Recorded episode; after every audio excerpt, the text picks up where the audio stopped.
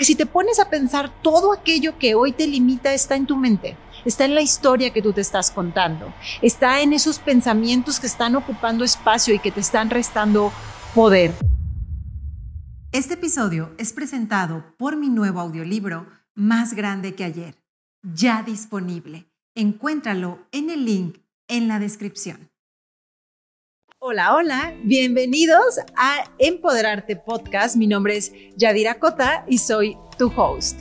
Este episodio es la continuación de la serie El Detox que necesitas hacer.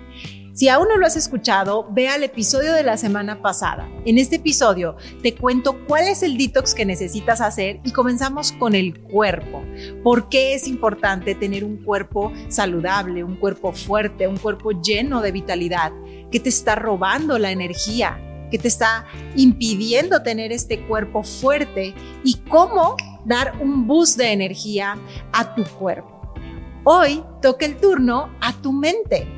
¿Y ¿Qué es un detox mental?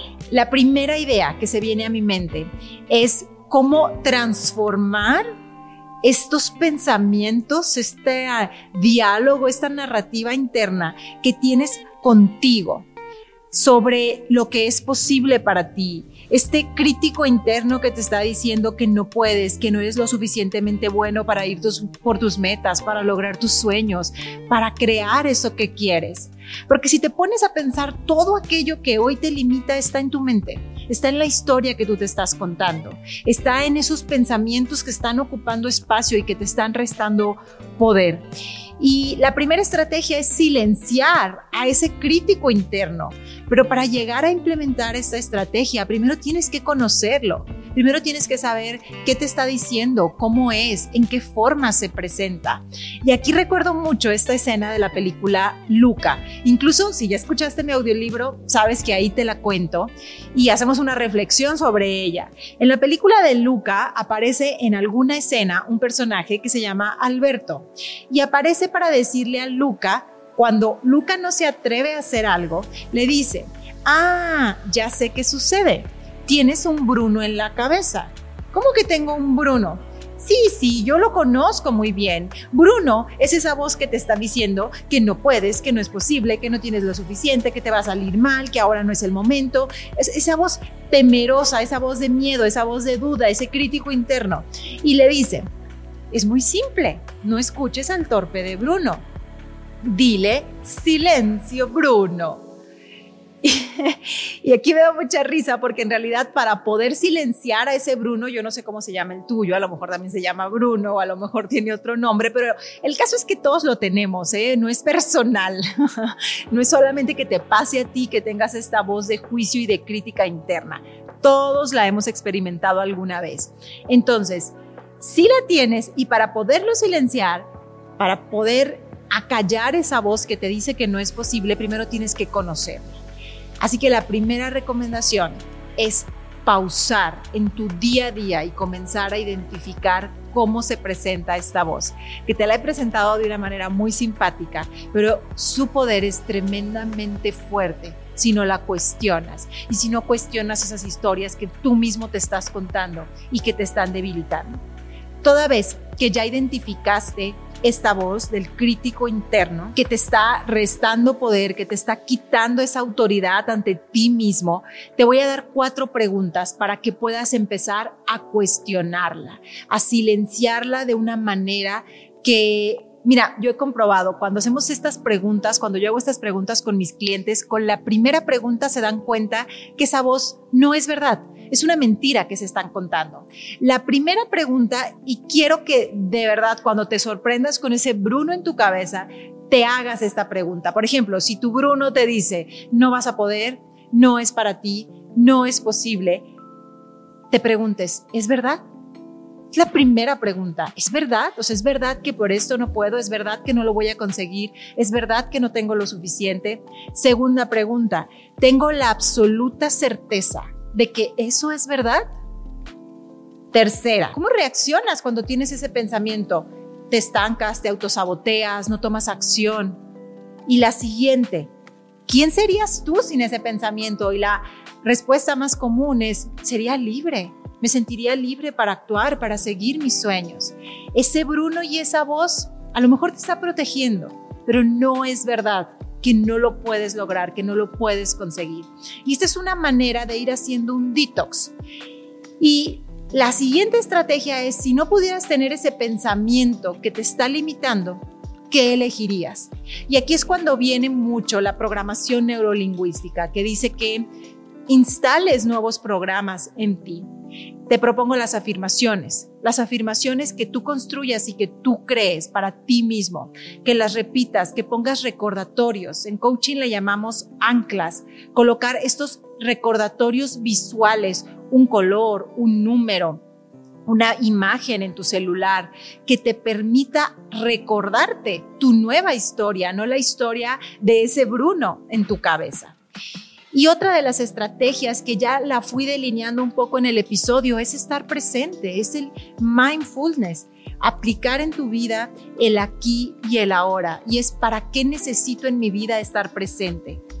¿Para quién necesito estar presente? Porque si sigues yendo en este automático, en esta vorágine, en esta prisa, ni siquiera puedes detectar esa voz que te está diciendo que no puedes. Se convierte como en automático, como en tu manera de ser esa forma que has practicado tantas veces.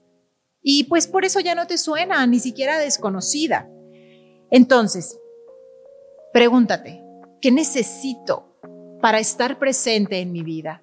Puedes comenzar a hacer respiraciones más conscientes, puedes comenzar con una técnica que se llama escaneo corporal, cómo están mis piernas, cómo está mi cuerpo, cómo están mis brazos, cómo me siento hoy. Empezar a hacerte preguntas poderosas, cómo está mi cuerpo, cómo están mis emociones, mi corazón, cómo está mi, mi mente.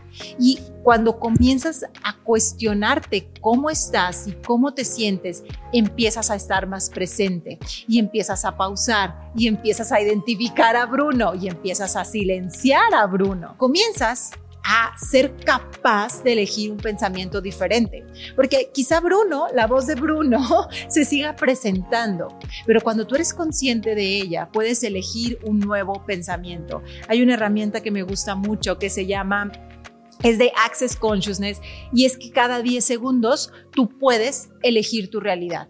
Cada 10 segundos puedes elegir cómo presentarte, cada 10 segundos puedes elegir una nueva historia, un pensamiento que te sirva más para cumplir tus sueños, para cumplir tu misión. Para ese Bruno, cada vez que tengas ese pensamiento, lo detienes inmediatamente, el silencio Bruno, y eliges un pensamiento que te sirva más. Piensa tu cabeza como un espacio, un espacio para crear. ¿Es un buen espacio?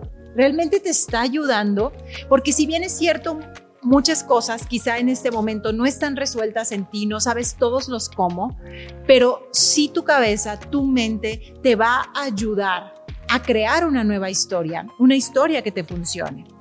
Porque entre más te enfocas en los problemas, más grandes se hacen. Reemplázalos por pensamientos más empoderadores, como decía yo, las afirmaciones que tú creas.